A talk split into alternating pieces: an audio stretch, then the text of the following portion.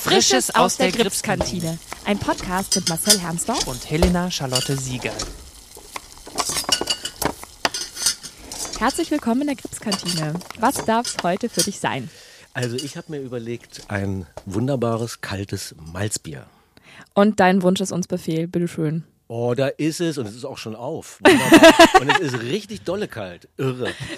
Prost. Ah, hier Prost. Karamalz, Menschenskind. Meine, oh, jetzt Werbung. Nee, das will nee, man nicht. also dieses berühmte Malzbier. Ja. Also es ist bestimmt lecker. Prost. Wir trinken jetzt alle mal hier. Mm. Mm. Oh, wunderbar. Das ist echt oh, Kindheit ne, für mich. Ich liebe Malzbier auch. Ich trinke, ich habe mit einer Freundin habe ich so eine Malzbierfreundschaft. Da treffe ich mich mit, immer mit der auf dem Balkon und es ist immer so, ich komme vorbei, ich bringe Malzbier mit. Und dann sauft ihr euch so richtig ein. Dann, dann saufen wir uns so richtig ein an mit Malzbier, ja.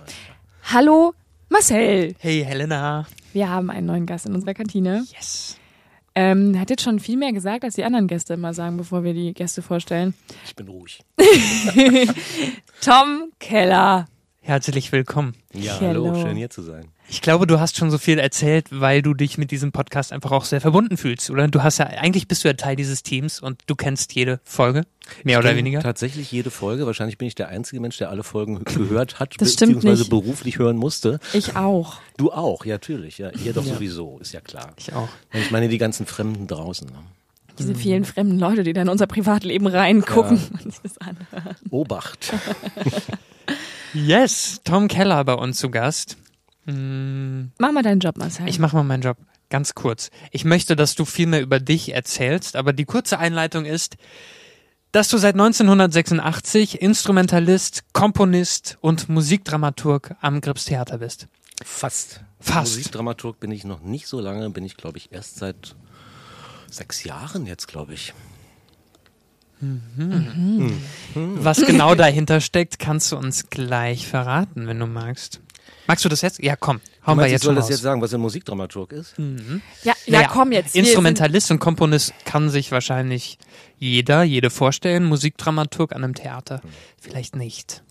Naja, Musikdramaturgen, wenn du jetzt mal zehn Musikdramaturgen, Dramaturginnen hast und du stellst diese Frage, dann kriegst du mindestens zehn Antworten, wahrscheinlich elf.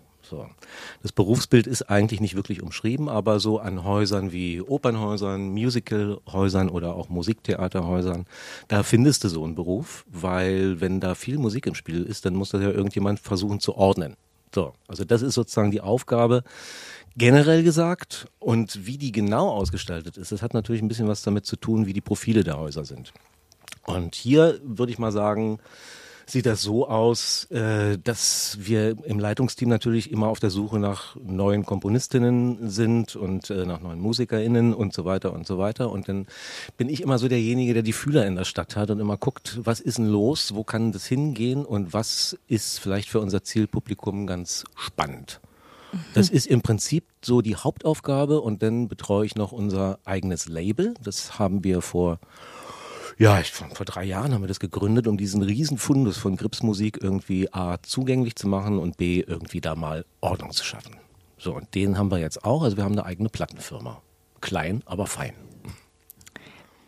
Und somit wächst deine Street Credibility um zehn Punkte. Tatsache. So schnell geht das. Wow. Wenn man ein eigenes Label in Berlin hat, dann ist man sofort einfach mit bei den ganz Großen. ja, das ist ja nicht meins, das gehört ja dem Theater, das Label. Ja, aber sind wir mal nicht so. Sind wir mal nicht so. Man, man kann die Songs auf Spotify auch finden.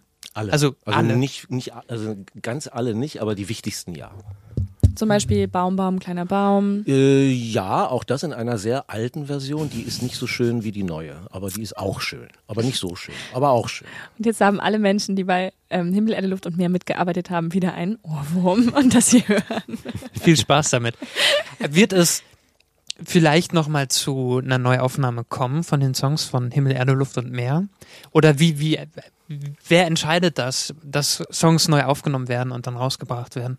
Ja, letztendlich entscheidet das der Theaterleiter, aber ich äh, darf dem ja auch einen Rat geben und kann sagen, du hör mal, das glaube ich ist eine gute Idee oder du hör mal, das ist nicht so eine gute Idee. Mhm. So.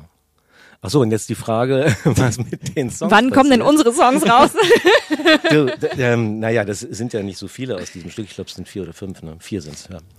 Und äh, die sind ja schon fertig, weil wir sind ja gerade mitten in dieser elendigen Pandemie und wir dürfen ja nicht singen auf der Bühne. Also haben Ja. wir diesmal diesen ganzen Krams vorproduziert und die sind ja schon da. Man muss eigentlich nur noch auf den Knopf drücken und sagen, veröffentlichen Sie jetzt. Ja, Soll ich das machen? Bitte. bitte, ich möchte endlich eine goldene Schallplatte gewinnen, weil ich alle meine Menschen in meinem Umfeld dazu zwinge, das so ganz oft zu streamen. Und damit man dann irgendwie plötzlich ist das dann in den Charts. Und was dann? Baum, Baum, kleiner Baum, überall. Ja, vielleicht tun dann deine Freunde aber auch was ganz Schlimmes an, wenn du das von denen verlangst. Das kann ja auch sein. Ach, die haben sowieso alle schon einen Ohrwurm davon. Das ist sowieso irrelevant. Okay. Also das ist egal. Man kann ja auch anmachen und einfach die Lautstärke ganz runter und dann läuft es aber halt in Dauerschleife und dann denken alle Leute so. Mein Spotify sagt zum Beispiel auch, ich habe so, da gibt's ja so verschiedene Mixtapes, die einem zusammengestellt werden und mein erstes Mixtape ist ein Grips-Mixtape. I don't know how that happened. Habe ich auch, glaube ich. Und ähm, das erste Lied ist Baum, Baum, kleiner Baum. Und wenn ich aus Versehen auf den falschen Knopf drücke, dann kommt dieses Lied und ich bin immer so, ha! Scheiße. Nein! Aus meinem Kopf raus. Ja, dann musst du aber irgendwann mal den Algorithmus von Spotify so, äh, Ja, natürlich. Ich habe mich ja haben. vorbereitet siehst du, selber schuld. und ne? habe irgendwann mal, glaube ich, mein Handy zur Verfügung gestellt zum ähm, Abspielen dieses Songs während den Proben. Tja, dann bist du schon gefangen jetzt. Ja, jetzt bin ich gefangen im Algorithmus vom Grips Theater. Oh Gott. Ja, der kleine Baum ist wahrscheinlich ab September dann auch am Hansaplatz zu hören. Ja. Schauen wir mal, wie sich Ja. der Sommer entwickelt. Ach, der Sommer wird super. Wie wird es denn voraussichtlich mit Linie 1 weitergehen, Tom? Das wird weitergehen? Sie wird weiterfahren, Ja. aber voraussichtlich nicht diesen Sommer, oder? Nee. Also normalerweise enden wir eine Spielzeit mit dem Stück und fangen sie auch wieder an damit. Aber diesmal funktioniert das nicht. Es sind zu viele Leute auf der Bühne, ähm, zu viele Leute im Publikum, fünf Musiker sind dabei. So viel Gesinge. Zu viele Singe, ständig rennen alle durcheinander, singen, tanzen, springen, alles ganz Corona-untauglich. Und wir haben den Plan, dass wir im November das wieder auf die Bühne bringen, so dann das kleine Virus wieder gegangen ist. Also an, an alle Fans äh, noch ein bisschen Geduld, aber es, gibt ein noch. Licht am Ende des Tunnels. des U-Bahn-Tunnels und es ist ein fahrender Zug, der auf dich zufährt. Nicht Mit Starlight Namen Linie Express, 1. sondern die Linie 1. Oh, Starlight Express. Bitte keine Musicals Oh. hier. Ich weiß, es ist schlimm für dich, Helena. Ich weiß. Auch für Marcel ist das schlimm. Auch für mich ist es ein bisschen schlimm. Der Gast ist König, oder? Wir gehen schnell zum nächsten Programmpunkt, lieber Tom. Ähm, Warte mal ganz kurz, was Ja. ist denn das für ein Zitat, was ich hier gerade lese? genau, das, das muss Tom jetzt noch kurz. einmal äh, Hier ist, ein, wiederholen. hier ist ein Zitat. Bei mir gibt es leider kein Leben vor dem Theater, da war ich erst 21. Ja, okay. Was, was, was soll das? Ja, ähm, wir haben kurz, der Marcel und ich, vor diesem Podcast ähm, ein bisschen hin und her geschrieben. Und ich habe ihn dann gefragt, brauchst du irgendwie Informationen über mich? Weil im Netz steht, das ist nicht geordnet. Das hat damit zu tun, dass ich schon so furchtbar alt bin. Und diese Dinge, äh, die vielleicht relevant für meine Laufbahn sind, die stehen einfach nicht im Netz, weil da gab es noch gar kein Internet. Ne? Da war da noch nicht so. Und deswegen. Damals! So, damals.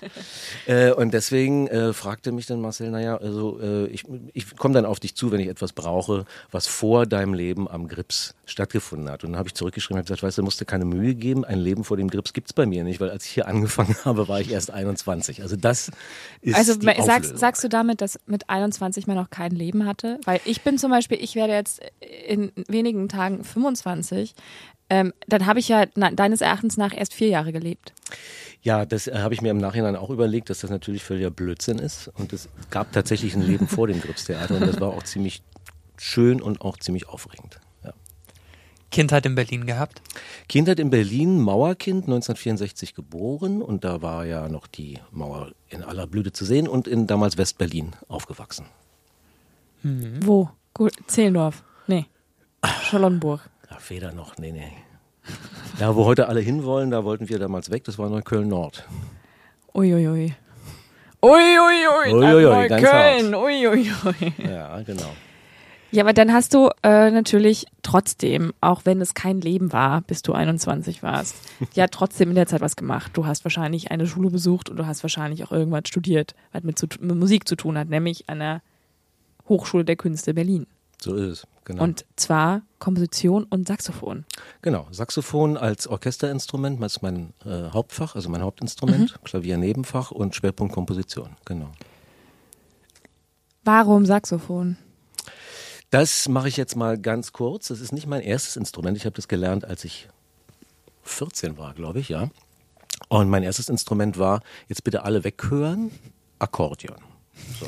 Oh, das habe ich am Wochenende auch gemacht, Akkordeon gespielt. Also ich habe es versucht, in Renaissance-Kostümen, Tom. Also also das ist ein, ein Thema, was wir vor der Sendung besprochen haben. Aber ja, ähm, Ja gut, also wer Akkordeon spielt in Renaissance-Kostümen, der hat eigentlich die Kontrolle über sein Leben verloren. Und so habe ich das damals mir auch so äh, gedacht, weil das Problem war, ich habe äh, dieses Akkordeon äh, gelernt in der gleichen Schule, in der ich auch ähm, zur Schule ging. Und das war dann immer nachmittags war der Akkordeonunterricht. Und irgendwann war das ja so, da kommst du in ein Alter, da möchtest du auch gerne mal so ein Mädchen kennenlernen. Ne? Und ich habe dann immer gedacht, wenn ich mit dieser Quetschkommode in diese Schule reingehe und die sehen mich mit diesem Ding, dann ist vorbei. Und irgendwann bin ich dann nach Hause und habe gesagt, liebe Eltern, das ist für mich äh, jetzt in meiner Entwicklung sozial und überhaupt nicht mehr tragbar. Ich brauche ein anderes Instrument. Und dann gab es einen riesen Aufstand. Tom, du, nee, Thomas natürlich, die nannten mich natürlich Thomas. Oder Junge, Junge, Mensch, du hast das jetzt schon so viele Jahre gelernt und außerdem überleg doch mal, wie gut du schon bist. Und außerdem, mein Vater damals, Akkordeon kannst du auch immer alleine spielen. Und dachte ich mir, aha, also so schätzt er meine soziale Kompetenz ein. Dann bin ich in Neukölln um die Ecke gegangen in einen Musikalienladen und habe mir von dem Verkäufer ein Prospekt geben lassen. Dann bin ich nach Hause und habe das Ding so durchgeblättert und dann habe ich irgendwann, das war von Yamaha, habe ich gesehen, ah, das ist ein Tenorsaxophon, das ist so wahnsinnig schön golden. Das ist was, damit klappt das mit den Mädchen. Und dann habe ich gesagt, das Ding will ich haben. Das kommt nicht in Frage. Und so weiter und so weiter. Und irgendwann hat meine Oma sich dann ein Herz gefasst und hat mir ein Saxophon gekauft. So war das. Deswegen Saxophon. Das ist die ehrliche Antwort. Die ist profan. die ist fantastisch. Äh, ja, aber so war's. Was war das für ein Saxophon? Altssaxophon oder das Nee. andere? Das richtige Tenor. Das Richtige. Ich habe auch mal Saxophon gespielt, aber dann habe ich eine feste Zahnspange bekommen und dann war das ein bisschen schwierig. bist du hängen mit den, geblieben. das war ein bisschen schwierig mit den Vibrationen dann am Mundstück. Es ging dann nicht so gut, dann habe ich wieder aufgehört. Schade. Aber und, mein, und meine Mutter hat mein Saxophon, glaube ich, vor zwei Jahren verkauft oder so. Mhm. Ja, ich brauchte Geld. Ja, brauchst- du bist der Jung, brauchst Geld. Klar. War jung und brauchte Geld. Wer oder was hat dich denn musikalisch beeinflusst? Also wie kam es denn auch zu dem Akkordeon? War das in der Familie sowieso? Fernsehgarten hat, hat ihn inspiriert. Die Playback-Show im Die Fernsehen. Playback-Show, die gab's ja damals noch gar nicht. Nee, ey, ähm, wer, ja, das war, das war ein Befehl von oben, also von meinem, von meinem Vater, wie gesagt. Also der machte sich ja Sorgen um mein soziales Fortkommen und sagte, ja, wenn du das alleine spielen kannst, ist genau das Richtige für dich, du kleiner Misanthrop. Und dann äh, hat er mir eben dieses Akkordeon anheimgelegt. Aber war die Familie auch musikalisch? Meine Familie talentiert? ist äh, durch und durch unmusikalisch. Und das sage ich nicht über viele Menschen. Es gibt aber wirklich keinen in meiner Vergangenheit, der auch nur irgendwie irgendwas mit Musik, Kunst oder solchen ähm, unnützen Dingen im Leben zu tun hat. Ist bei mir ähnlich. Ich bin Ja. der Paradiesvogel in der Familie. Ja, ist nicht einfach. Nee. Also, naja, doch, ich werde super akzeptiert. Aber ich glaube, es will auch niemand mit mir tauschen. Ich glaube, die sagen, es ist schon gut, dass du das machst, aber wir müssen Nee, das nee, nicht. ich, ähm, nur MusikerInnen in meiner Familie. Also nur, auf beiden Seiten. Oh. Alles, also alle mit was mit Musik zu tun. Und alle auch so wahnsinnig talentiert und sind so in der Lage, so vom Blatt Sachen zu machen, so Sachen zu spielen und so. Und ich kann halt eigentlich nur richtig gut singen und den Rest tue ich nur so. Kannst du ein bisschen Klavier spielen? Ich kann ein bisschen Klavier spielen, ich kann ein bisschen Saxophon spielen, ich kann ein bisschen Altblockflöte, Blockflöte spielen, ich kann ein bisschen Schlagzeug spielen, ich kann Gitarre spielen, Ukulele, ich kann alles so, dass es reicht für ans Lagerfeuer, aber ein Klavier ans Lagerfeuer mitbringen ist halt immer ein bisschen schwierig. Helena mit Schlagzeug am Lagerfeuer. Let's go! Fünf, sechs, sieben, acht! In Renaissance-Klamotten, ganz klar. Oh! Ja. Natürlich, wie sich das gehört. Gab es aber irgendeine Band oder irgendeine Musikrichtung, die dich geprägt hat in deiner Jugend? Was war die erste Platte, die du gekauft hast? Okay, also jetzt äh, wird's, äh, Jetzt wird's kritisch. Na, jetzt sag mal. Jetzt sag Ähm, mal. Äh, ich sag mal, sag mal, ja. Also ich bin tatsächlich ganz früh mit Jazzmusik groß geworden. Das hat mich, hat mich aus irgendeinem Grund immer fasziniert. Ich war aber auch in der Klasse dann so mit neun, zehn Jahren war ich aber auch der Einzige, der sowas gehört hat. Und die haben natürlich gedacht, der Tom, der hat irgendwie nicht alle Latten am Zaun. Ja. Und dann spielt er auch noch Akkordeon. Und dann spielt der Akkordeon, weil das war, das war ja das Schlimme. Du kannst ja kein Jazz auf dem Akkordeon spielen, ohne dass er irgendwie klingt wie eine Dampfwalze. Und ähm, ja, also meine erste Schallplatte war tatsächlich eine Louis Armstrong Schallplatte. Classic. Yes. Sehr gut. Ja, Das hätte jetzt auch, also das ist vielleicht auch ein äh, positives Ding, dass du eben zu der Zeit geboren wurdest, zu der du geboren wurdest, weil bei uns wäre, ich glaube, meine erste CD war so No Angels oder irgendwie sowas. Ich glaube, bei mir war es auch eine Popstars. Ich glaube, bei mir war es Broses. Oder es war, nein, es war diese, ah, irgendwas, also irgendwas Oder es war Schlimmes. Pokémon. Auf jeden Fall, auf jeden Fall der Verfall der Medien. Das war eine große Der- der- Kunst. der Ver Verfall der Medien. Oh Mann, oh, jetzt kann ich hier den Tom, Zettel hast du ein absolutes Gehör? Nee, haben auch nur ganz wenige Menschen, hat auch nichts mit der Musikalität zu tun. Also ich habe überhaupt kein absolutes Gehör. Nee. Helena behauptet, dass sie es so ein bisschen hätte. Also man hat's oder nicht, ein bisschen tot gibt, gibt's nicht. Nein, ich, könnte ich richtig Noten lesen und könnte, würde ich wissen, wie der Ton heißt, Mhm. dann könnte ich das auch benennen. Aber ich ähm, weiß, also ich habe schon so oft irgendwie so einfach so, nee, das ist falsch, das ist falsch. Der richtige Ton ist da, hab das dann gesungen und dann hat es auch gestimmt. Mhm. Das haben wir doch, das haben wir doch, äh, äh, als wir geprobt haben, als wir Ja. diese musikalische Probe hatten. Ich so, nee, das ist, das ist, das stimmt nicht. Das muss höher. In der Aufnahme ist es höher und es ist nämlich da und dann hat es auch gestimmt. Da war Ja. ich sehr stolz. Da dachte ich so, bam. Ja, da war ich ein bisschen verunsichert und dachte mir, hm, Scheiße. falscher Beruf, Tom. Du hast den Job der Assistenz der Musikdramaturgie. Übernommen an dem Üb- einen Tag. Ja, es ist dir zugeflogen. Das konnte ich gar nicht verhindern. Zack, schon war sie da. Nein, es ist, ähm, ich, ich, das ist irgendwie, glaube ich, weil ich mich so mit Musik zuknalle den ganzen Tag und ununterbrochen mit diesen Kopfhörern rumrenne und Musik höre, dann hat man das einfach irgendwann im Ohr. Hm. Wenn ich keine Musik mehr hören würde, dann wäre das auch wahrscheinlich wieder weg. Naja. Hast du den ESC dieses Jahr geguckt? Guckst du ESC? Ich gucke den eigentlich mehr oder weniger regelmäßig, aber diesmal habe ich ihn aus Gründen nicht geguckt. Ich weiß gar nicht mehr, welche das waren, aber die müssen, müssen triftig gewesen sein. Warum? Du hast einen tollen ESC verpasst. ja. Der war super. Der Oh, war der jetzt war so wirklich toll. super. Der war, so Der war richtig wirklich gut. ohne Ironie. Ohne Ironie. Ohne Ironie. Und Okay. ich, also wirklich, also ich meine, die letzten paar Plätze, die kann man streichen so, aber ähm, Italien. Italien war super. Frankreich war ich ein großer Fan von. Ich liebte es. Frankreich. Ukraine, Super, Ukraine. so ein geiler Song. Äh, ei- eigentlich, also wirklich ganz, ganz, ganz, ganz, ganz, ganz toll. Also, also äh, das Die einfach, Leistung war mega. das, das Anfang 20-jährige Glam-Rocker in 90s-Outfits mit einem ähm, Rocksong über auf Italienisch gewinnen. Das ist Und cool. da ist einer irgendwie 2001 geboren. Nein. Doch, das ist der jüngste, die jüngsten und die, die irgendwie seit zwölf Jahren zum ersten Mal eine Band, die gewonnen hat und so weiter. Und ähm, d- d- ich, ich bin, ich bin, ich bin, ich bin gestorben. Mhm. Vor, also es war so toll. Und dieses Lied ist auch wirklich, also wirklich gut. Mhm. Das finde ich auch. Also kennen tue ich das Lied. Was sagt jetzt im deutschen Beitrag? Okay, weiter. Nein, ich, äh, ich fand, ich, Ich find- fand's nicht so scheiße, wie alle gesagt haben, gleich zu Beginn. Halt. Es, Ich, ich finde halt, stört nicht beim Bügeln, ne? ich finde, So, also, es ist halt, ja, es halt, hat seine Berechtigung, Im ist da, aber es Vergleich hat stört das mich jetzt- nicht. im Vergleich hat das berechtigt verloren. Also, weil einfach die Konkurrenz Ja. zu stark war. Aha, okay. Ähm, ich glaube, in einem anderen Jahr hätte es so fünf Plätze weiter oben verdient gehabt. Ja, aber es ist halt, Aber ja, er hatte eine gute Naja, Zeit, das habe ich ihm total gegönnt. Man, man sieht aber zum Beispiel dadurch, dass, dass Italien gewonnen hat, dass es so viele, also Deutschland hat, glaube ich, ein ganz falsches Bild davon, wen man zum ESC schicken sollte. Weil, weil theoretisch kannst du halt einfach wirklich eine super geile Band, die auch ein bisschen bekannter ist, da einfach hinschicken und man hat eine Chance. Und man muss dann nicht einfach irgendwie irgendeinen Typen, den kein Mensch kennt, der, der gut singen kann und der super sympathisch ist und der einen lustigen Song geschrieben hat mit einer guten Message und irgendwie lustig und so. Aber es interessiert halt niemanden. Hier nicht, in Deutschland interessiert das keinen. Es ist aber nicht nur das Interesse, es ist auch eine komische Vorstellung über Popkultur, also in Deutschland. Die ist ein Ja. bisschen merkwürdig und sehr anders einfach als im europäischen Ausland, ähm, Amerika sowieso. Ja. Das ist auch ein kulturelles Problem. was Ja. sich immer noch verfestigt hat. Warum nicht einfach mal äh, die Millibillies zum ESC? Ähm, warum die nicht? Ich kann ich nicht beantworten. Das kann ich jetzt nichts zu sagen, warum man das jetzt vielleicht nicht in Erwägung zieht. Aber es, das kann ja alles noch kommen. Vielleicht gibt es ja irgendwann die vierte oder fünfte Ausgabe der Millibillies. Vielleicht, äh, Die Millibillise ist eine Band des Krippstheaters, ein musikalischer Abend, eine bezaubernde Band für Kinder ab wie vielen Jahren? äh, ab Ab, bis sie, seit- bi- ab, ab Geburt.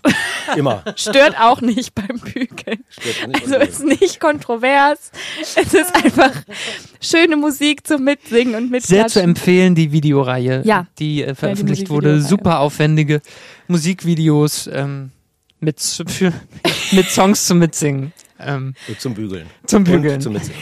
zum Bügeln und Mitsingen. für alle Muttis. Naja, das ist voll und praktisch. Das Partys. ist voll praktisch. Man kann Hausarbeit erledigen, man wird davon von der Musik nicht gestört, weil ich finde so Kindermusik meistens ziemlich nervig. Oh ja. Also es ist ja, und die kann man hören, das Kind ist beschäftigt, kann mitsingen und üben und tanzen und keine Ahnung und man, äh, also ist eigentlich perfekt. Mhm. Und wäre eigentlich so wie Deutschland den ESC sieht, Mhm. perfekt als Beitrag. Mit Windmaschine und Mit Pyrotechnik. Windmaschine, Pyrotechnik und ähm, ja, auf Deutsch wäre auch mal wieder was. Ne? Finde ich auch. Ja, das ist aber wirklich so, wie, äh, wie du gerade sagst, mit der Kindermusik, die kann furchtbar nerven. Also gerade deutschsprachige Kindermusik, da gibt's unheimlich viel. Ich weiß gar nicht, wie wie ich das beschreiben kann, aber ich habe vorhin über Musikdramaturgie geredet. Ich gehe ja davon aus, dass Kinder äh, gar nicht eine spezielle Kindermusik brauchen. Da bin ich eigentlich äh, äh, restlos von überzeugt. Und deswegen denke ich immer, mutet denen doch mal was zu, klanglich. Äh, geht doch da mal in die Vollen und äh, macht einfach mal. Und ich glaube, das trauen sich viele nicht. Also wenn ich äh, so Sonntagmorgen irgendwie so Kinderfunk manchmal höre, denke ich mir, was haben die da wieder ausgefressen? Das. Glaubt ihr, Guckst die du Kinder den- sind blöd oder was? Guckst du den, hörst du den Kinderfunk vor oder nach dem Presseclub? Ähm, zum Presseclub kommen wir gleich noch. Ja, ich, da, pass auf, nee, ich setze da noch, ich setze einen drauf. Du pass auf, ich setze einen drauf. Du hast das jetzt provoziert. Ich höre den Kinderfunk deswegen, weil ich um Punkt 9.30 Uhr mit einem Kaffee im Bett sitze und dann das klingende Sonntagsrätsel löse. Ja? Noch Fragen? Das heißt Songs erraten. Seht, Da sieht man schon, äh, wo der Hase langläuft. Ihr wisst nicht, was das klingende Sonntagsrätsel ist. Das ist die älteste Radiosendung in Deutschland. Die gibt schon seit Arno Schnief. Ich glaube, das ist die fast 3000. Folge oder so. Ursprünglich von Hans Rosenthal. noch erfunden. länger als Linie 1. Das ist noch länger als Linie 1 und das will was heißen. Ja, und äh, das höre ich jeden Sonntag. Ohne das geht der Sonntag nicht los. So, jetzt ist Schweigen hier im Walde. Ja, Das ist wirklich toll. es, es ist toll. Ja, es ist ich wirklich trinke mal. Ähm, was, was hältst du von Rolf Zukowski? Ist Rolf, das ist Rolf Zukowski das- spritzte aus seinem Mund, während er sich... das äh, Pendant zu äh, Volker Ludwig? Sind das Konkurrenten? Ich glaube, ganz ehrlich, nö. Ich glaube, die kommen einfach aus zwei Welten, aus zwei Galaxien, also zwei Universen oder so. ja, also ich glaube, die sehen sich nicht als Konkurrenten. Okay, wer ist jetzt das Alien? Volker Ludwig oder Rolf Zukowski? Lass uns mal fragen, wer die Rakete hat. der, äh, Rolf Zukowski ist doch der mit dem... Äh, mit In der Krokodil. Alle, alle nervigen Ohrwürmer sind von ihm. Ich habe letztens mal drüber nachgedacht, alle Gebu also Geburtstagssongs, ähm, Alles, ja. äh, hier Monate, Ja. Jahreszeiten, also Ich meine, der macht das schon gut. Der setzt das einfach so gnadenlos auf die Zwölf, dass das einfach ein Riesenverkaufsschlager ist. Das ist, das ist schon gut gemacht. Aber ich, ich kann es nicht. Aber es gab doch jetzt vor ein paar Jahren und jetzt auch immer noch diese, diese Reihe, wo ähm, bekannte MusikerInnen aus Deutschland Kinderlieder einfach singen und halt, also das sind Olli Schulz ein Kinderlied singt und Jan Delay und so. Und das finde ich immer, es ist natürlich einfach kindgerechte Texte, aber musikalisch wesentlich anspruchsvoller Ja, genau. und einfach durchmischt und halt nicht nur eine Soße in eine, auf einer CD, sondern dann mal so ein bisschen so eine Funknummer mit Jan Delay und dann so ein bisschen so Singer-Songwriter-Kram mit Olli Schulz und so weiter. Das ist ganz, Ja, das ist eine ziemlich coole Band äh, in Berlin. Die heißen Drei Berlin, glaube ich. Das sind drei Musiker, MusikerInnen. Die hatten wir hier auch auf dem Hansaplatzfest. Vor drei Jahren, glaube ich, war das. Und die haben diese Reihe, ähm, glaube ich, auch ins Leben gerufen und auch mit verschiedenen Künstlern eben Kinderlieder äh, gemacht. Ähm, richtig cool. Ja. oder Suki mit ihrem Projekt Zucchini. Ja. Höre ich auch seit kurzem. Irgendwie äh, zwei Mütter oder so, also echt coole Songs, ähm, Hm. die voll ins Ohr gehen. Ja, äh, können wir schon mal hier grüßen. Äh, Suki, du musst für uns arbeiten, unbedingt. Komm her zu uns, Suki. Ja. Komm her. Wir haben Bock auf dich. Jo. Werden wir noch machen. Jetzt, ähm, was sind das eigentlich für Aufzeichnungen, die du gemacht hast? Ja, ich, ich, ich Ist wollte ein noch mal Zitat zurück von zum Saxophon. Ach so, ja, dann geh doch mal zum Saxophon Ähm, würdest zurück. du, würdest du sagen, Tom, dass die Blütezeit des Saxophons in den 80er Jahren war? Da kann ich nicht umhin, das so zu sagen, ja. Aber meinst du, das war die Blütezeit des Saxophons in der Popmusik? Die Oder Blüte- auch grundsätzlich musikalisch? Ähm, das war die Blüte des Saxophons in der Popmusik und das, was da so stilistisch, äh, Wegen Careless Whisper. bitte? Wegen Careless Whisper. Ja, wahrscheinlich. Aber äh, angefangen hat es wahrscheinlich mit Supertramp, denke ich mal. Ja, okay. Aber Careless Whisper ist schon auch, ne? Ist schon hart, ne? Ah, der Song. Ja, ja. Ah ja. Nee, da gibt es auch ganz schöne Auswüchse so stilistisch. Also da ist nicht alles so richtig schön, finde ich. Also, Aber ist es inzwischen verwelkt oder kommt es wieder? ähm, das ist ja Wunder, wie kann man diese Frage? ist, es, ist es in der Zwischenzeit verwelkt? Ähm, ja, also in der Popmusik würde ich mal sagen, spielt das Saxophon im Augenblick keine, keine große Rolle. Schade. Aber das- Linie 1. Aber ich denke ganz Ja. oft, wenn ich so, so wenn ich so Popmusik höre, denke ich ganz oft denke ich so, jetzt ein Saxophon-Solo, wäre geil. Ja, das ist ja eben das Problem. Das war in den 80er Jahren ja genau die Geschichte. Wenn, Da hat jemand einfach nicht überall mehr gemacht. Nee, wenn jemand nicht mehr weiter wusste, haben die gesagt, jetzt mach mal Saxophon. So, Saxophon-Solo, jetzt. Ja, so war das. Und dann war irgendwann nur noch Saxophon-Solo. Wir haben ein wunderbares Zitat gefunden. Oh.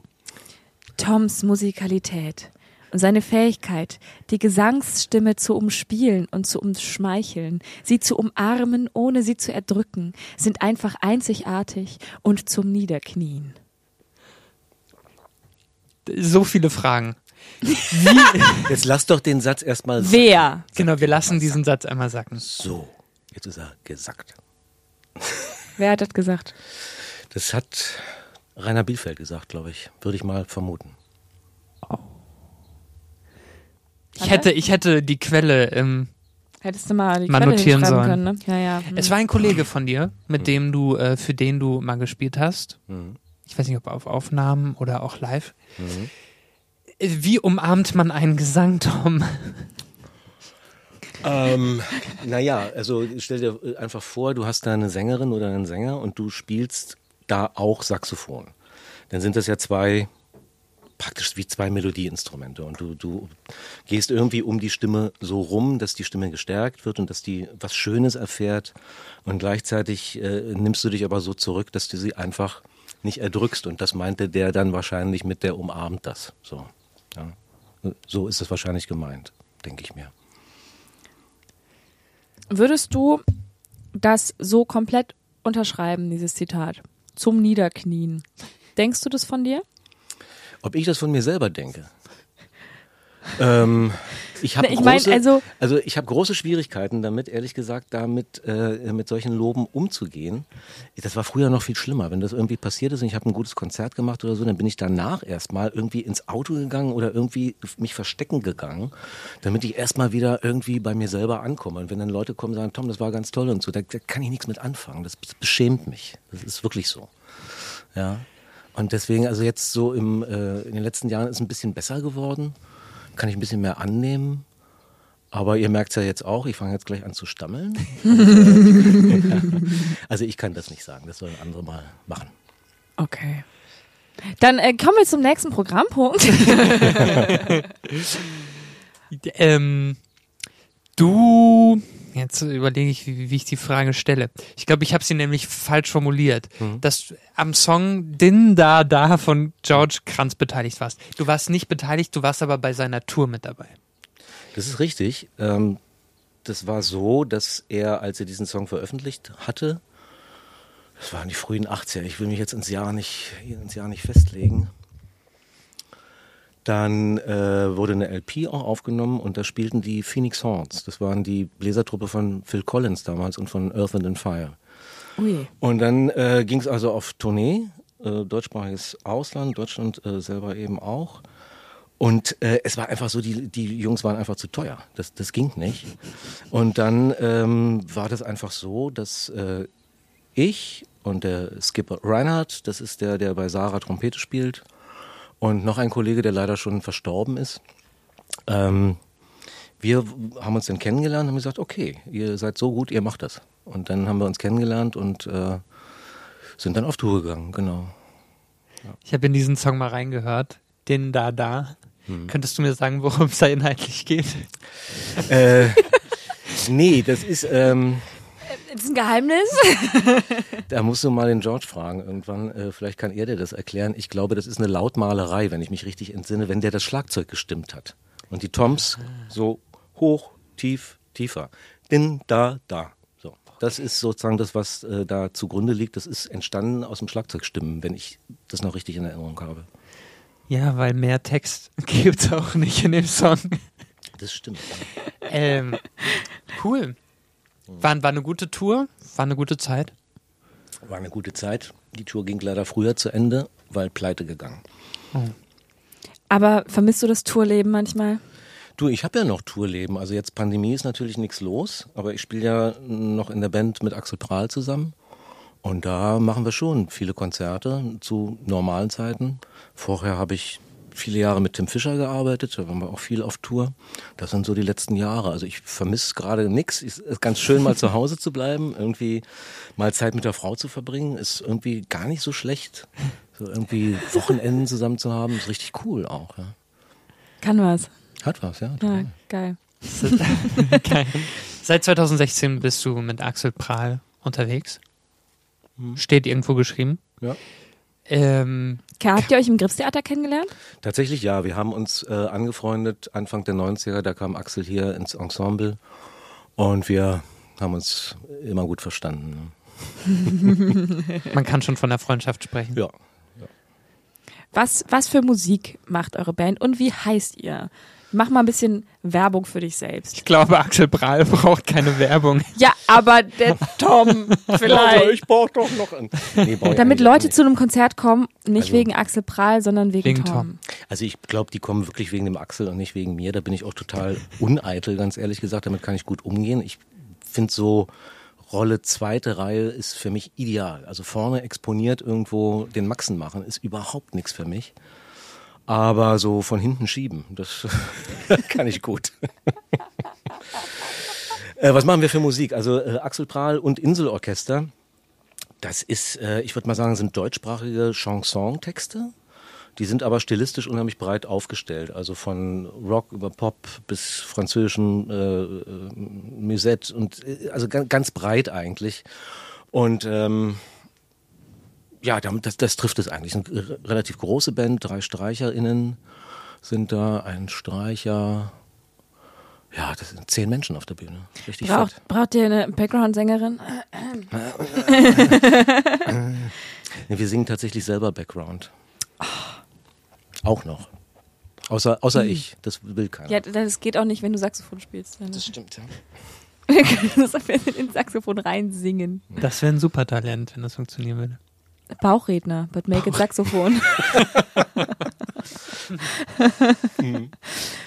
Jan-Josef Liefers hat doch auch eine Band. Das stimmt. Seid ihr schon mal zusammen aufgetreten an einem Abend? Prahl Ja. und Liefers? Ja, tatsächlich, aber nacheinander. Also es war letztes, letztes Jahr im Sommer, Spätsommer gab es auch irgendwie so einen Slot, wo man da irgendwie unter strengen Bedingungen was machen konnte. Und das war in was, in Magdeburg war das, glaube ich, irgendwie Sachsen-Anhalt. Und da haben die beiden hintereinander gespielt, ja, genau. Mhm. Äh, Für Linie 1 gibt es die Band No Ticket. Mhm. Ist diese Band für Linie 1 entstanden? Oder wer, aus welchen Leuten besteht die, besteht die Band No Ticket? Also die Band besteht aus fünf Menschen. Das ist der George Kranz, Axel Kottmann, Micha Brandt, Matthias Witting und meine Wenigkeit. Und die, damals war das nicht so organisiert bei uns am Theater. Das war ein ähm, wild durcheinander rennender Hühnerhaufen und irgendwie, ähm, das passierte einfach. Das kann man gar nicht so genau sagen. Ich weiß nur, einer von denen hat mich irgendwie frühmorgens zu Hause angerufen. Ich war irgendwie, ich lag noch im Bett und hat irgendwas erzählt von Musical, äh, äh, Gripstheater und dann fährst du um die ganze Welt und es wird super cool und ich so, was, was ist los hier, was ist ja, ja mach doch mit. Ich sage ja, ja. Mach ich, ja, ja. Ich gehe wieder pennen. Und dann war es äh, passiert und ich habe dann erst, also bröckchenweise später realisiert, auf was ich mich da eigentlich eingelassen habe. Ja. War mir zu dem Zeitpunkt nicht klar, überhaupt nicht. Ich habe noch so eine blöde Frage am Telefon gestellt. Ich habe gesagt, und wer singt da? Die Antwort, naja, die Schauspieler, Schauspielerinnen.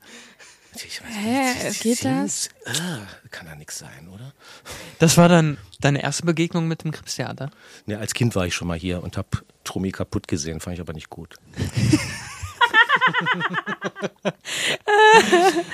Ja, dann, okay. Dann dein erstes Engagement in No Ticket.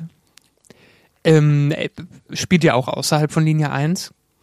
Tourt ihr damit auch rum, oder? Überhaupt nicht. Also wir Ja. haben tatsächlich außerhalb von Linie 1 mit dieser Band nichts gemacht. Ich frage mich heute ehrlich gesagt, warum wir so blöd waren. Und warum wir nicht in den frühen Jahren irgendwie da was gemacht haben. Ich, ich weiß es nicht, ich kann es nicht mehr erklären. Aber jedenfalls Ey. ist es nicht so. Da werdet ihr jetzt noch, da könntet ihr jetzt auch noch auftreten. Im Fernsehgarten zum Beispiel. ja, wahrscheinlich ist das Letzte, was uns jetzt noch bleibt, ist der Fernsehgarten. Die berühmte Band aus Linie 1. ja, das ist ja wie ein Gnadenhof. Ja, ein bisschen. Fernsehgarten. Ein bisschen, ja. ja, ja. Ah, ähm, genau. Das haben wir, das, ich, bin, ich bin komplett raus aus dem Podcasten hier gerade. Ähm, du hast außerdem am Gripstheater hier so eine kleine Videoreihe in unserem Online-Spielplan. Hm. Mhm. Die Geschichte hinter dem Song. Stimmt. Habe ich aber jetzt nicht mehr. Habe ich zehn Folgen von gemacht, habe ich gedacht, jetzt, Jetzt reicht jetzt muss mal jemand anders.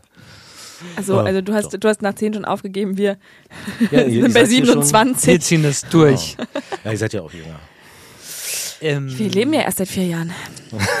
Nach meiner obskuren Zeitrechnung, ja. Wie bist du zu diesen Stories gekommen? Sind es die Stories, die dir am wichtigsten sind, die du am spannendsten findest? Hätte es noch viele weitere gegeben? Oder? Ja, es hätte noch unheimlich viele weitere gegeben. Aber ähm, ich habe dann irgendwann gemerkt, dass ich mich selber tot erzähle und ich konnte mich irgendwann nicht mehr selber reden hören. Das ist irgendwie, das ist so ein Moment, wo du denkst, ey, jetzt fängst du schon wieder an, hier über die Vergangenheit zu dozieren. Das, das geht alles nicht. Jetzt mach mal Pause. Ja. Aber ich hätte sicherlich noch Wochen und Monate da füllen können. Ja. Naja, und die, die Geschichten selber, das waren schon irgendwie die für mich prägendsten. Ja. Das ist schon so. Ja. Also die großen Tourneen das war schon irgendwie, das war eine schöne Zeit. Also ich habe echt viel gesehen von der Welt, ohne dass ich irgendwie als Tourist reisen musste. Und das ist, wie der Kollege damals frühmorgens am Telefon meinte, ist ein Riesengeschenk gewesen. Gehört das also auch zu einer deiner Lieblings-Grips-Geschichten? Dieser Kollege, Der dich anruft und sagt, jetzt geht's ab? Oder nein, Ja. oder, oder die, einfach die, die Möglichkeit, also alles, was mit Grips zu tun hat, die Weltreisen, die Tourneen, die. also diese Geschichte, äh, das ist einfach der Start von allem gewesen, deswegen erzähle ich die manchmal ganz gern. Ähm, es ist aber auch so, über die vielen Jahre, das Grips hat sich auch tierisch verändert. Also das war früher, da gibt's verschiedene Blicke drauf. Also ich selbst fand das immer ein bisschen schwierig. Ich war auch total jung. Ich war wirklich der Jüngste im ganzen Ensemble. Ich war 21 Jahre alt und die anderen waren alle viel älter und die wussten natürlich alles besser. Und auch wenn sie es nicht besser wussten, die waren halt älter und haben so getan, als wenn sie es besser wussten. Und das war echt nicht so einfach. Und das hat lange gedauert, bis ich irgendwie so aus dieser Benjamin-Stellung da rausgekommen bin und mich da irgendwie emanzipiert habe und da mich, mich rausgepoolt habe. Das war echt nicht einfach. Das ist ein hartes Pflaster gewesen hier. Das ist heute ehrlich einfacher. Und hast du eine Lieblings-Grips-Anekdote? So eine Lieblingsstory, so. Meine Lieblingsgrips-Anekdote. ja, ähm, äh, mehrere. Ich entscheide mich jetzt einfach für eins. Äh, Linie 1 geht los am Abend. Ähm, alles ist fertig, alles ist aufgeregt. Wir stehen alle schon oben auf der Bühne. Das Mädchen, weiß jetzt leider nicht mehr genau, welche Schauspielerin das war, steht oben auf der Treppe und dann geht ja so diese Treppe runter. So, und dann geht das Lied los und die äh, Schauspielerin nimmt so drei Schritte nach unten und fängt an, dieses Lied zu singen. Und ich stehe ja direkt neben ihr oben und kann dann auch das Publikum so sehen. So ein bisschen jedenfalls. Und plötzlich sehe ich, wie aus der, aus der ersten, zweiten Reihe äh, steht eine Frau auf, geht, während äh, die Schauspielerin singt, über die Bühne, geht die Treppe hoch und spricht der Schauspielerin ins Ohr, können Sie bitte etwas leiser machen? Nee, Quatsch, können Sie bitte etwas lauter machen? Man kann Sie nicht verstehen. dreht sich um, läuft die Treppe wieder runter, setzt sich wieder in die Reihe hin. Ja, das ist schon echt harter Tobak, wo du denkst, aha, das ist also Theater zum Anfassen. Theater auf Augenhöhe. Alles klar. Mitmachtheater. Das kann ich mir nicht vorstellen, wie man was einem Menschen war doch eine vorgeben muss. Mutprobe. Das kannst mir Wirklich? nicht erzählen. Nee, nee, nee, das war keine Mutprobe. Das war so äh, eine eine Frau in Frau. meinem Alter, äh, die braucht keine Mutprobe mehr. Die war einfach ähm, durchgeknallt, glaube ich. Krass. Aber nicht mal das. Nee, ich glaube, die, die hat wirklich gedacht, die kann das machen, das steht ihr zu. Die hört nix und dann machen sie mal lauter. Und vor allen Dingen zur Sängerin, machen sie mal lauter. Wie soll die Sängerin das machen? Das ist krass, ja. Ich muss jetzt ganz spontan an was denken. Und zwar ähm, gab es in München am, am Residenztheater eine Inszenierung, in der jemand ähm, hier gewaterboardet wurde. Also so eine Folterung mit, mit Handtüchern überm, äh, überm, überm Kopf. Und da sind auch regelmäßig Leute aufgesprungen und auf die Bühne gestürmt, um das zu verhindern. Was ich überhaupt nicht verstehen kann, weil für mich ist eine, Theater, ein, eine Theatervorstellung eine Verabredung, dass das, was auf der Bühne stattfindet, so abgemacht ist und so stattfinden darf. Ich hatte das aber auch mal so einen Moment, wo ich im Theater saß, äh, mit einem ganz, ganz tollen Stück in Wien, ähm, was jetzt gerade, jetzt dann, egal. Ähm, das war ganz toll. Und da saß ich aber im, im Akademietheater und mitten in der Vorstellung war ich irgendwann so wütend und so, so bewegt, was auf der Bühne passiert. Und ich war so, ich war wirklich, ich musste mich wirklich am Stuhl festhalten, dass ich nicht auf die Bühne stürme und diesem Typen eins in die Fresse gebe. Weil ich war so, das hat mich so, oh, ich war, ich habe wirklich, ich hab gekocht innerlich. Ich bin auch zwei Tage später, war ich immer noch so, ich muss ihn schlagen, so. Es war ganz, ähm, also ich kenne das Gefühl, ich würde es auch nie machen, aber ich verstehe den Standpunkt.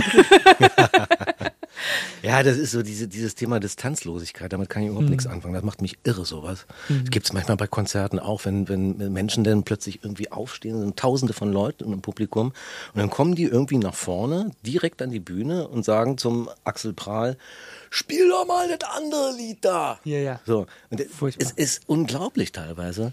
Und dann äh, nach dem Konzert ist auch immer lustig, wenn sie sich fragen, so, wo geht's denn morgen hin oder was machen sie denn beruflich? Ist alles schon äh, passiert. Ja. Was Das machen ist- Sie denn beruflich? ja. Und dann das dritte ist, äh, beste Spruch eigentlich immer, ich habe ja früher auch mal gespielt, aber dann ja nicht mehr. Und dann frage ich immer so, warum nicht? Naja, ich muss ja dein Geld verdienen. Ne? Hm. ja, Pech gehabt. Ja. Ähm, wo wir schon bei äh, Spiel doch mal das andere Lied sind, hast du einen Lieblings-Grips-Song? So einen, der, der nicht nervt nach einer gewissen Zeit? ja, der unterst unterstellst dir ja, äh, einer, der nicht nervt, also Nerven, die irgendwann. Nein, nein, ja, nein, nein, aber ist- irgendwann, Ja, sie haben eben dieses Ohrwurmpotenzial, weswegen man relativ zügig, also ich zumindest, wenn ich von mir spreche, ähm, ich relativ zügig an dem Punkt bin, dass der Ohr Ohrwurm wirklich penetrant wird und dann anfängt nicht zu nerven, weil das Lied Mhm. Ja. schlecht ist, sondern weil man halt ununterbrochen, wenn man einen Baum sieht, wieder einen Ohrwurm kriegt und getriggert wird. So, Ja. zum Beispiel. Naja, verstehe ich. Aber das, das liegt auch ein bisschen an der, äh, an der Art dieser Grip-Songs. Die haben natürlich ein gewisses, ah, wie soll man das sagen? Also äh, Sendungsbewusstsein ist vielleicht zu viel, ist auch zu verstaubt der Begriff. Aber das ist schon so, dass die Songs das wollen. Die wollen in dich rein, ja, über die Ohren und dann bleiben die da. Also wenn ich ganz ehrlich bin, ähm, die Grip-Songs, die betrachte ich eher beruflich handwerklich. Also das ist nicht die, sage ich ganz einfach, das ist nicht die Musik, die ich mir jetzt zu Hause auflege und denke, ah cool, endlich mal wieder Marias Lied oder so. Ähm, nee. Das, das, das, macht doch nichts. Also du musst das, äh, als Musikdramaturg musst du das, ähm, ob das lieben musst, weiß ich nicht. Du musst eine Liebe zu der Arbeit haben. Aber äh, Krebsmusik ist einfach eine bestimmte Art von Musik, die relativ weit von meinem ganz persönlichen Geschmack weg ist. Ich hoffe, dass ich jetzt nicht gekündigt werde. Ähm, dann hätten wir schon sehr viel früher gekündigt werden müssen, Tom. Dass wir schon hier Seid ihr auch so gesagt drauf, haben. so leicht misanthropisch auch? Ja, so? hör dir mal unsere Folgen Na, hör, an. der, der hat sich ja alle Folgen angeblich alle Folgen angehört. Nee, nicht angeblich, ich habe.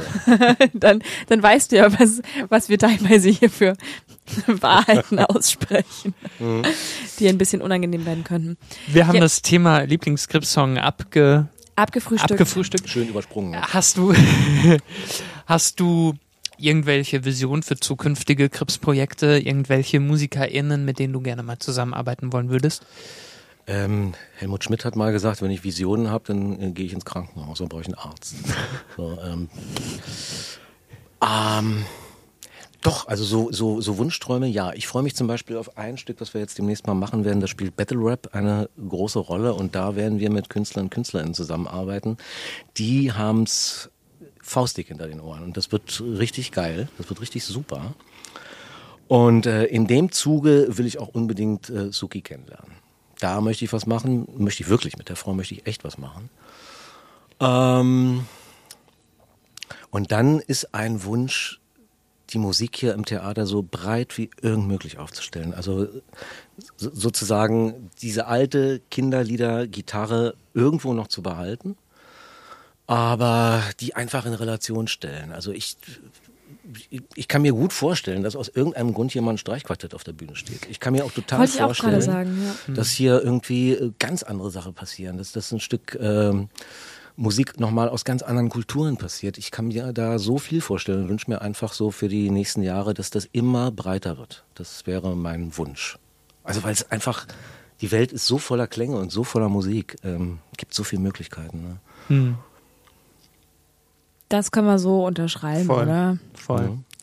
Ähm, Marcel, wollen wir jetzt ganz schnell über ähm, die Zukunft unseres Podcasts sprechen? Tom kann in der Zwischenzeit sein Malzbier austrinken, trinke bevor wir uns, uns sich auf die Speed-Runde vorbereiten mental. Hm. Ähm, während wir ganz kurz über die Zukunft unseres Podcasts sprechen, weil heute ist nämlich die 27. Folge und zwar die letzte Folge dieser Spielzeit. Wir gehen in eine Sommerpause, weil wir das haben wir uns verdient. Ja, der Sommer wartet.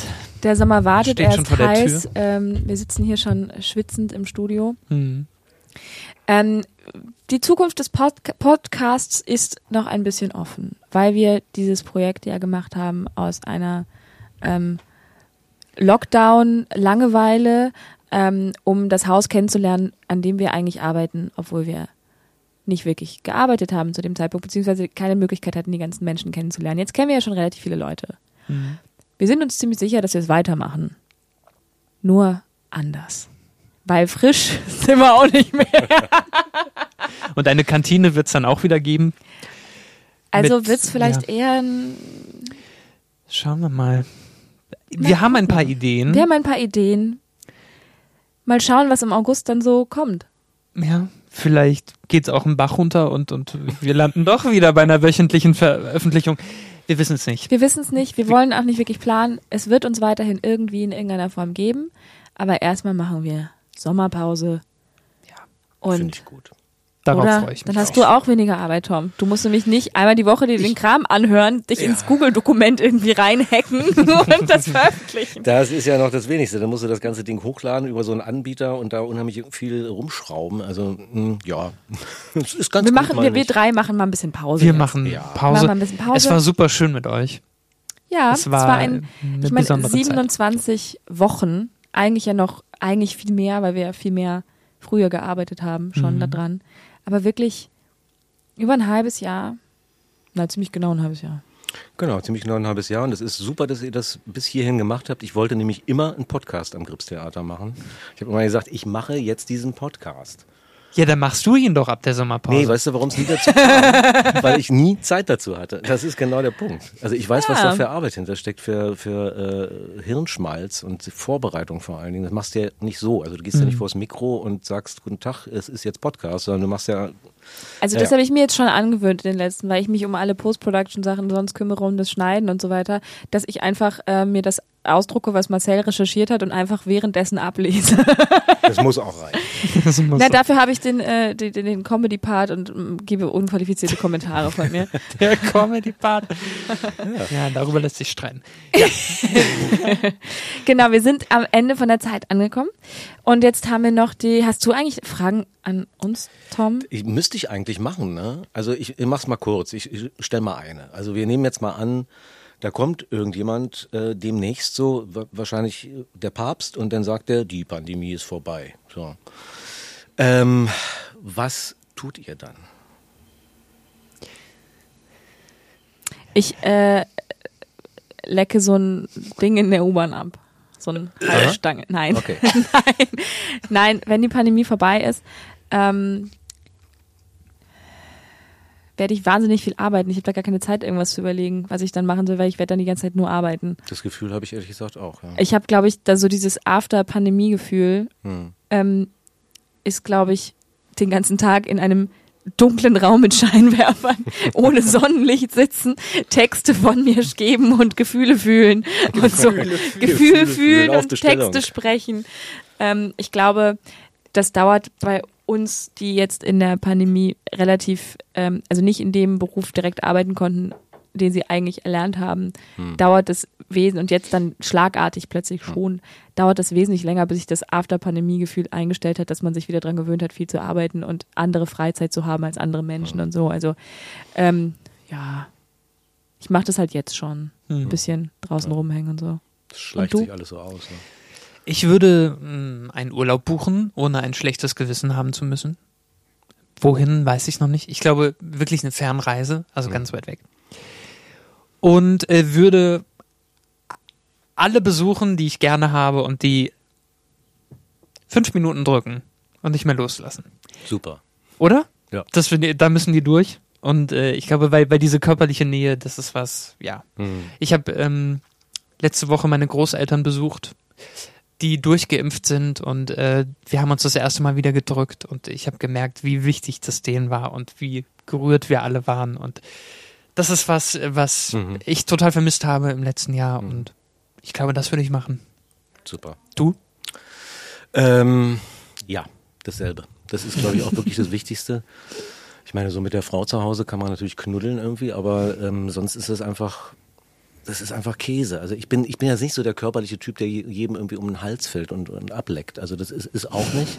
Ich finde auch vieles gut irgendwie in der, in der Pandemie, dass man sagt, du pass mal auf. Nicht mehr Hand geben, Äh, finde ich mega. Ja, es, es ist immer so, weißt du, du, du wirst dann umarmt, dann musst du auch umarmen, aber eigentlich willst du gar nicht, aber es ist so eine Konvention. Also ich weiß nicht, aber trotzdem so darüber nochmal nachzudenken, wie viel will ich denn davon und wie viel will ich denn nicht. Also das wäre so was, was ich da überprüfen würde. Distanzlosigkeit, das war das Stichwort vorhin schon.